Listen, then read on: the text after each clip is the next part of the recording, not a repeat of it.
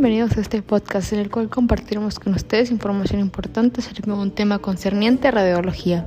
Somos estudiantes de la Universidad Pablo Hurtado Chávez y cursamos el cuarto semestre de la licenciatura de cirujano odontólogo. Mi nombre es Andrea Liceto Olmos Llamas, junto a mis compañeras Fabiola Marcela y Claudia Merari hablaremos sobre la producción de los rayos X. Para entender mejor cómo se producen los rayos X es necesario recordar la estructura atómica ya que la ionización que genera durante la producción de los rayos X sucede en los átomos. El átomo consta de electrones con carga negativa, negativa que se encuentra alrededor del núcleo en donde los protones con carga positiva y los neutrones que no tienen carga, los electrones, una fuerza de atracción que los mantiene alrededor del átomo a la cual se le llama energía de unión. Los átomos se pueden combinar y formar una molécula, que es una partícula muy pequeña. La mayor parte de los átomos son neutros, es decir, que tienen el mismo número de protones y electrones. Cuando el átomo gana un electrón se adquiere carga negativa, ya que tiene más electrones los cuales poseen carga negativa. Si pierde un electrón tendrá carga positiva porque habrá más protones de los cuales son carga positiva a los átomos que han ganado o perdido electrónicos. Se les llama iones. A este proceso de conversión de átomo a ion se le llama ionización. Los dejamos con mi compañera Fabiola.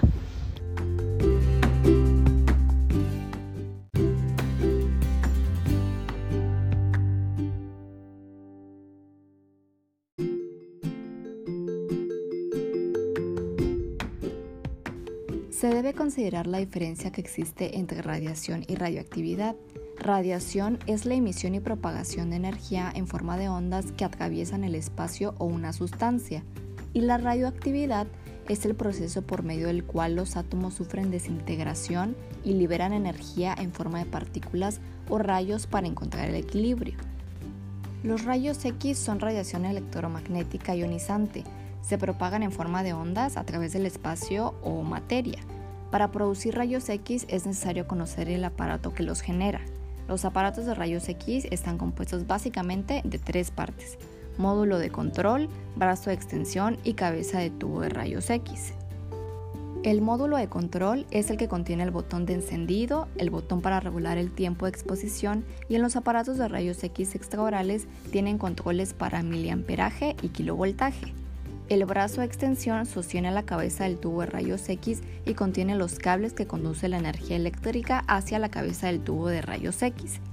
La cabeza del tubo de rayos X es la parte donde se generan los rayos X y está constituida por la parte externa de cada caja de metal que protege el tubo de rayos X. Dentro de la cabeza del tubo de rayos X se encuentra aceite rodeando al tubo de rayos X y sirve como refrigerante, ya que durante la producción de rayos X se genera demasiado calor. Para evitar la salida del aceite se encuentra el sello de la cabeza que es de aluminio o de vidrio emplomado Después del sello de la cabeza, en la salida del haz de los rayos X se encuentran los filtros de aluminio cuya función es reducir los rayos de longitud de onda larga que no son buenos para las radiografías.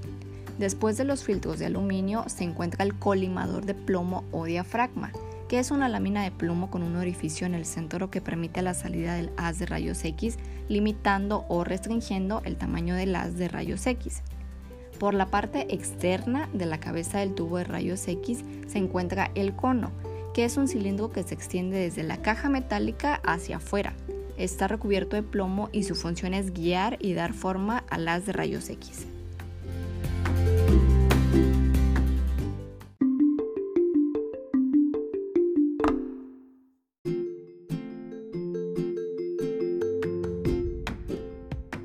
A continuación les hablaré acerca del tubo de rayos X, que es el área en donde se generan los rayos X. Es una ampolla de cristal que se encuentra sellada a vacío y la vamos a encontrar compuesta por un cátodo y un ánodo. El cátodo, también conocido como polo positivo, está formado por un filamento de tungsteno en forma de espiral que tiene medidas de 2 milímetros de espesor y un centímetro de longitud colocado sobre dos soportes de metal que a su vez van a dirigir la corriente eléctrica hacia el cátodo. Cuando la corriente eléctrica llega al cátodo, el filamento en forma de espiral se va a calentar y va a liberar electrones. A este proceso nosotros lo conoceremos con el nombre de nube de electrones. Y esto solamente sucede con solo encender el aparato de rayos X. El siguiente, que es el ánodo, también recibe el nombre de polo negativo y este está compuesto por un disco de tuxteno sostenido por un soporte de cobre, el cual tendrá la función de reducir el calor, porque durante la emisión de los rayos X hay un sobrecalentamiento de los componentes del tubo. Los pasos que se realizan o la forma en la cual se producen los rayos X es la siguiente. Primeramente, se tiene que accionar el botón disparador del aparato de los rayos X, y es entonces cuando los electrones liberados en el cátodo van a viajar hacia el ánodo, chocando con el blanco de tuxteno, y es entonces cuando se produce la ionización, y la energía cinética se va a transformar en rayos X y calor. Estos van a salir por una ventana que tiene una ampolla de vidrio, la cual va a permitir el paso de los haz de rayos X. Y posteriormente van a viajar por el sello, por los filtros de aluminio, el colimador, que es el área que restringe el tamaño de haz de rayos X, y finalmente van a pasar por el cono. Existen dos mecanismos por medio de los cuales la energía cinética de los electrones se pueden transformar en fotones de rayos X. La número 1 recibe el nombre de radiación general o de frenado y la número 2 es la radiación característica.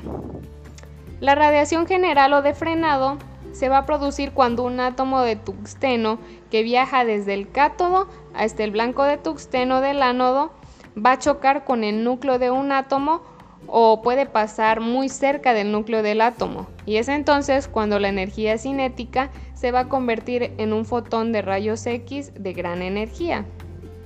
En el caso de la radiación característica, esta se produce cuando un electrón de alta velocidad va a desalojar a otro electrón que se va a encontrar en un nivel más interno del átomo.